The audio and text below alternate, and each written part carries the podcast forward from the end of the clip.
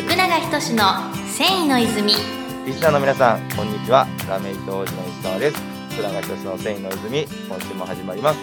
福永社長、よろしくお願いします。ます。はい。ということで、社長、せあの早速なんですけども、だいぶガラガラ声で。はい、ちょっと体調も いろいろありましてね、ちょっとお聞き苦しいかもしれないんですけど、ちょっとなんとか声張ってやっていこうと思いますんで、はい。皆さんお付き合いいただければと思います。はい。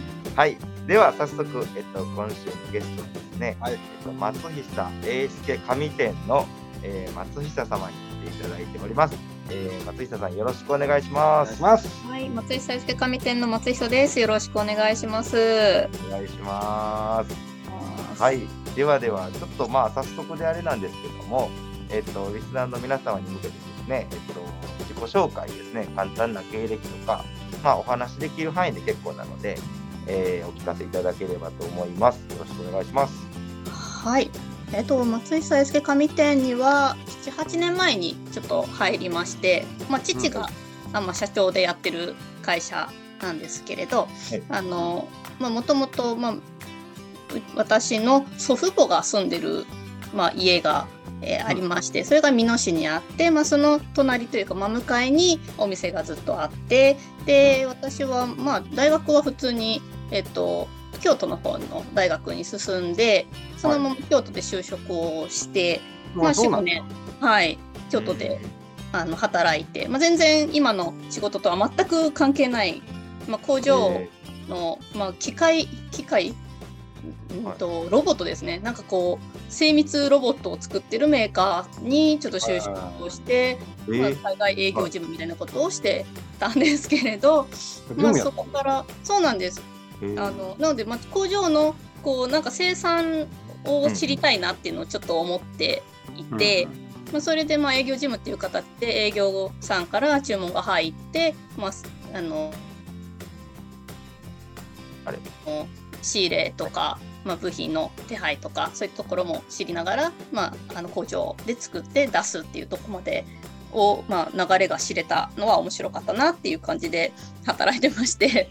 でうん。あのまあ、それで、まあ、会社製紙会社を同じち父親が同じものあの同じところでやってるので、まあ、そっちの製紙会社にあの勤めるかなっていうので考えて、まあ、そういう京都でもメーカーに勤めたんですけれど、まあはあ、そろそろ帰ろうかなって思った時に相談したら、まあ、問屋の方をやってみないかっていうのであの提案してもらってでまあ、じゃあやってみようかなって言って入ったのが、まあ、その7、8年前ですね。ちょっとすいません。あの、はい。時系列があんまりよくわからなかったんですけど、えっと、大学、京都でいて、はい。卒業して、京都の会社に就職しましたと。はい、4、5年就職して、はい。そこか、ら岐阜のえっと、ご実家に。そうですね。はい。戻られた。まあ、ご実家というか、まあ、おじいちゃんち、おばあちゃんちのとこに来たっていう感じですね。その時、問屋はやってはったんでしょ？そうです。やっていて、ただ、父はほとんど、まあ、製紙会社の方メインなので、まあ従業員に、まあ、番頭さんみたいなのに任せてたのが、まあ、ずっとそういう感じだったんですね。なるでほはい。で、まあ、松久家で、まあ、メインでそのやってるのはいなかったので、まあ、お前やってみろや、みたいな感じですかね。そうなんですか。はい。どっちかというと、やっぱ製紙会社の方が、やっぱメーカーの方がメインになってきて、問屋の方は、まあ、なんて言うんでしょう、おまけみたいな感じにはなってきてたのが、まあ、現状だったんです。まあ、明治9年の創業で、昭和9年に、あの、製紙会社立ち上げて、で、まあ、両立してたんですけど、まあ、だんだん子会社の方、この方が大きくなってきたみたいな感じで、親は、まあ、ちょっとずつ、まあ、なんていうんでしょう、縮小していったような。まあ、本当え昔はもう和紙、ね、問屋でも本当に右から左でどんどん出ていった時代があって、そこからやっぱもう問屋機能っていうのはだんだん、やっぱメーカー直で買えるようにもなってますし、まあ、機能として失われてきてっていうような時代の背景があって。なるほど。おせせ製紙会社はまだやってはるんでしょ？はい、政治会社はもうバリバリ、あの、マスキングテープの原子だとか、はいはい。そえはい和紙のですか？和紙の製紙会社。一応そうですね、機械好きの和紙っていう名目にはなります。なるほど。特殊紙っていうのがですね。マスキングテープとかですよね。そうです。あの、両面テープとか、あの、青と白の両面テープありますよね。あー誰もが使う。あれの機材っていうんですけど、ネチョネチョする、あそこの部分は実はあれ、美濃和紙です。機械好きの。青と白の両面テープ。はい。しましまの。しましまんずしましまの、えー、こう斜めんにいる。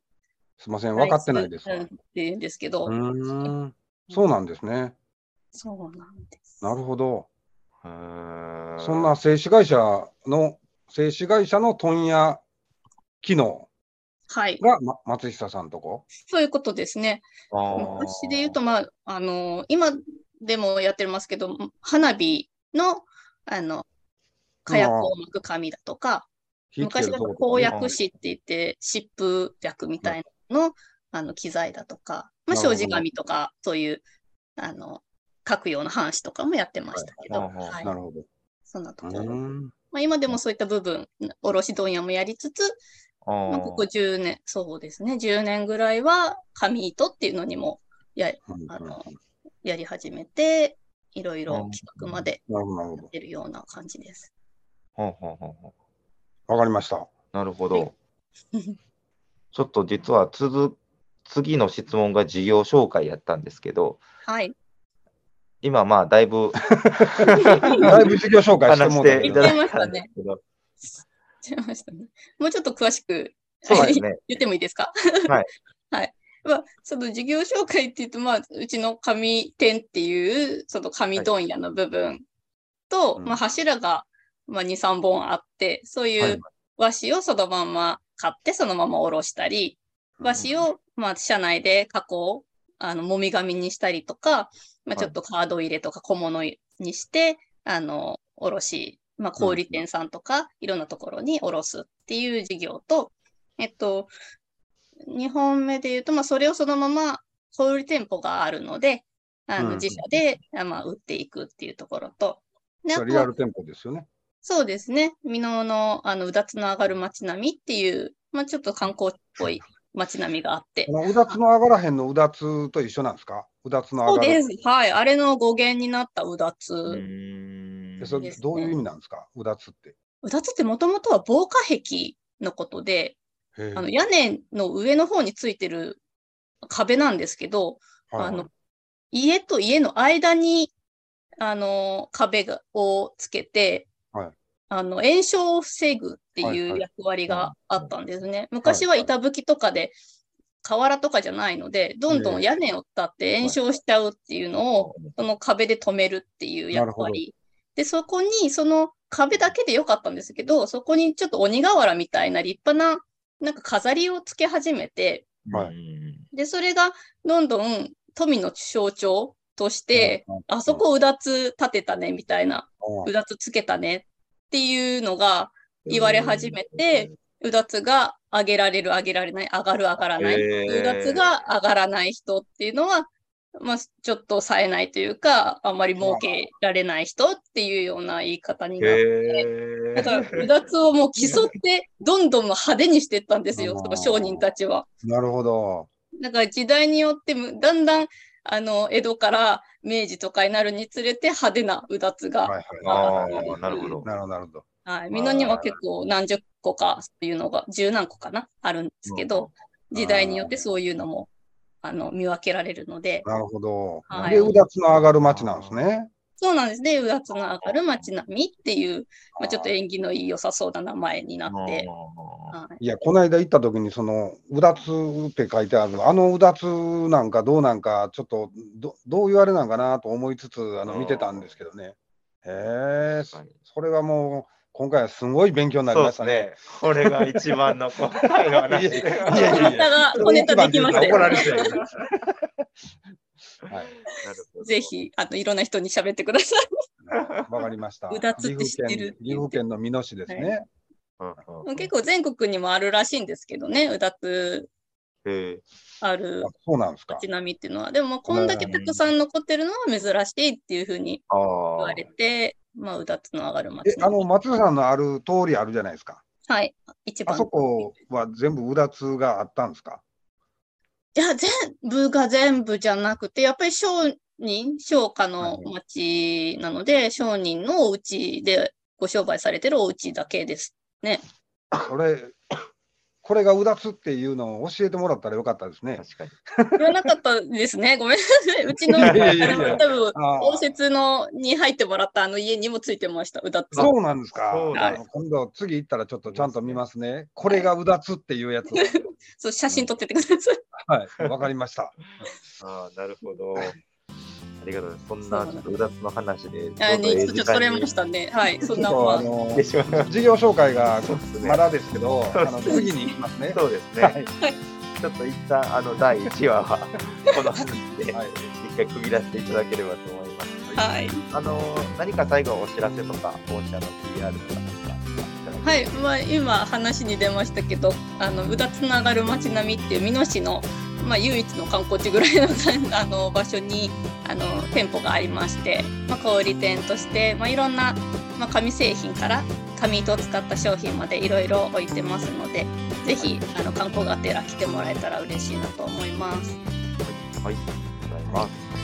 発芸者も、えーお知らせですね。えっ、と、実は展示会が3月の29、30、31とこだわりの布店ですね、えー東京の方であります。えっ、と、詳細はまた、えー SNS 等で、えー載ってますので、一応3月の、えー29からえー31まで東京で、えー記事の展示会ですね。はい、そうですね。に、えっと、なぜか糸屋が出るという、はいはい、そういったところでちょっと出店させていただきますので、ぜひぜひ、その方は、えーお足足を運んでいただければと思います。はい。